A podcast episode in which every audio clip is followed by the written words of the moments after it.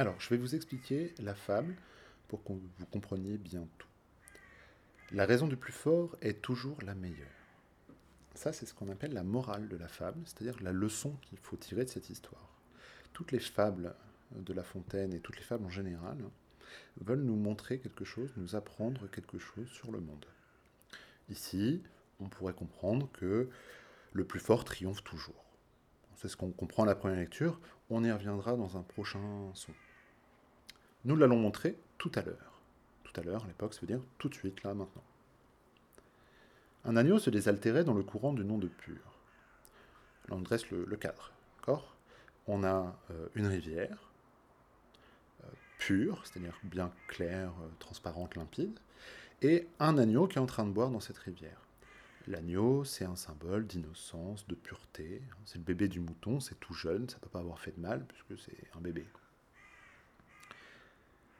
un loup survient à jeun, il n'a pas mangé, qui cherche cette aventure, il est en train de chasser, et que la faim en ces lieux attirait. Hein, on insiste bien sur le fait que, bah, oui, puisqu'il est à jeun, il n'a pas mangé, bah, il a faim. Il a vraiment faim.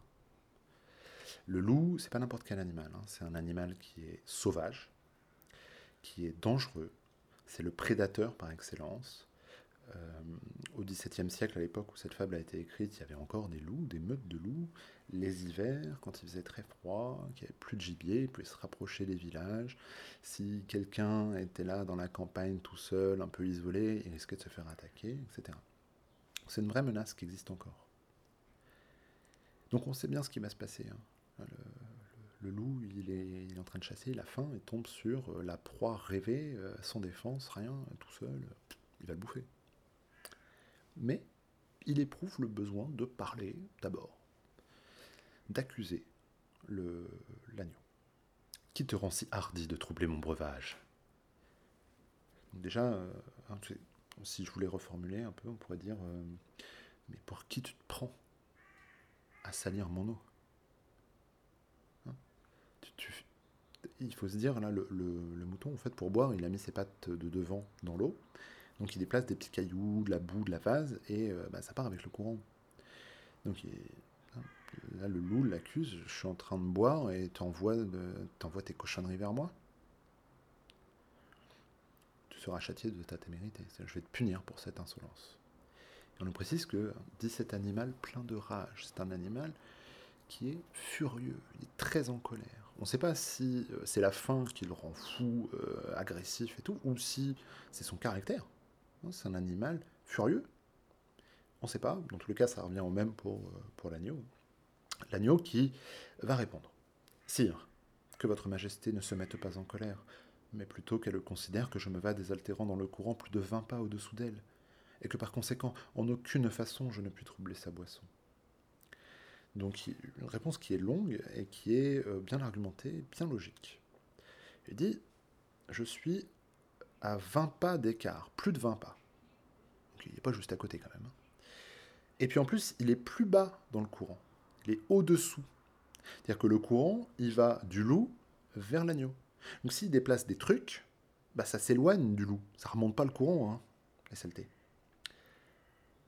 Donc en aucune façon, je ne puis troubler sa boisson. Réponse du loup, tu la troubles.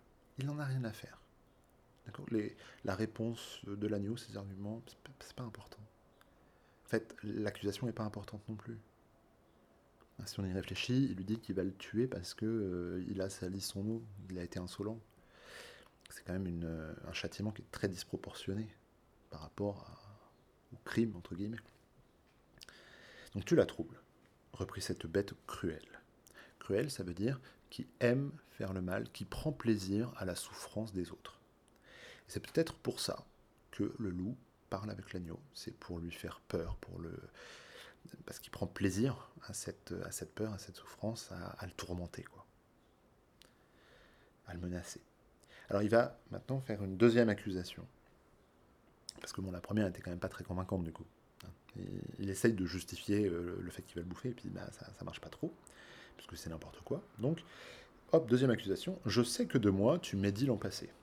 Je sais que tu as dit du mal de moi l'année dernière.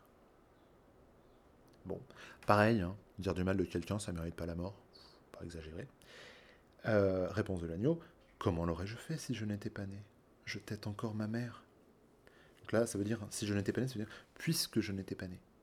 Je tête encore ma mère, je, suis un bébé, j'ai que quelques mois, l'année dernière, je n'étais pas né, j'étais pas là, j'ai pas pu dire du mal. Euh, c'est intéressant d'ailleurs qu'il parle de sa mère, et qu'il la mette comme ça en fin de vers.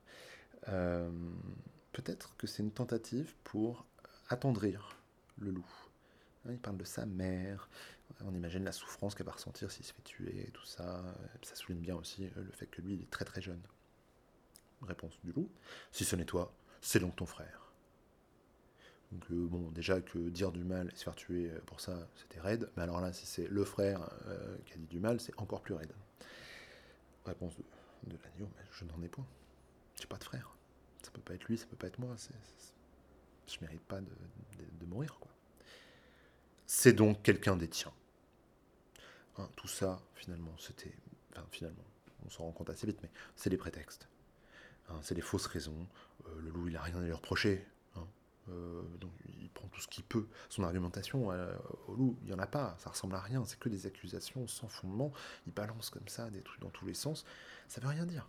C'est donc quelqu'un des tiens, un de, un de ton groupe, car vous ne m'épargnez guère, vous, vos bergers et vos chiens. Vous dites tous du mal, vous me voulez du mal, vous les moutons, euh, vos bergers, vos chiens. Euh, donc je vais manger sur toi. Tu vas payer pour tout, pour tout le monde. On me l'a dit. Alors, ça c'est magique. C'est-à-dire que c'est pas lui qui a eu à en souffrir, il n'a rien entendu par lui-même, il n'a pas vu l'offense, entendu l'offense. On lui a dit. Donc aucune certitude. Hein. De toute façon, c'est bidon, mais euh, voilà. Conclusion, il faut que je me venge. Ça suffit, on a assez causé. Euh, là-dessus, au fond des forêts, le l'emporte et puis le mange. Sans autre forme de procès. Et ce mot de procès, il est très intéressant. On en parle dans le prochain son.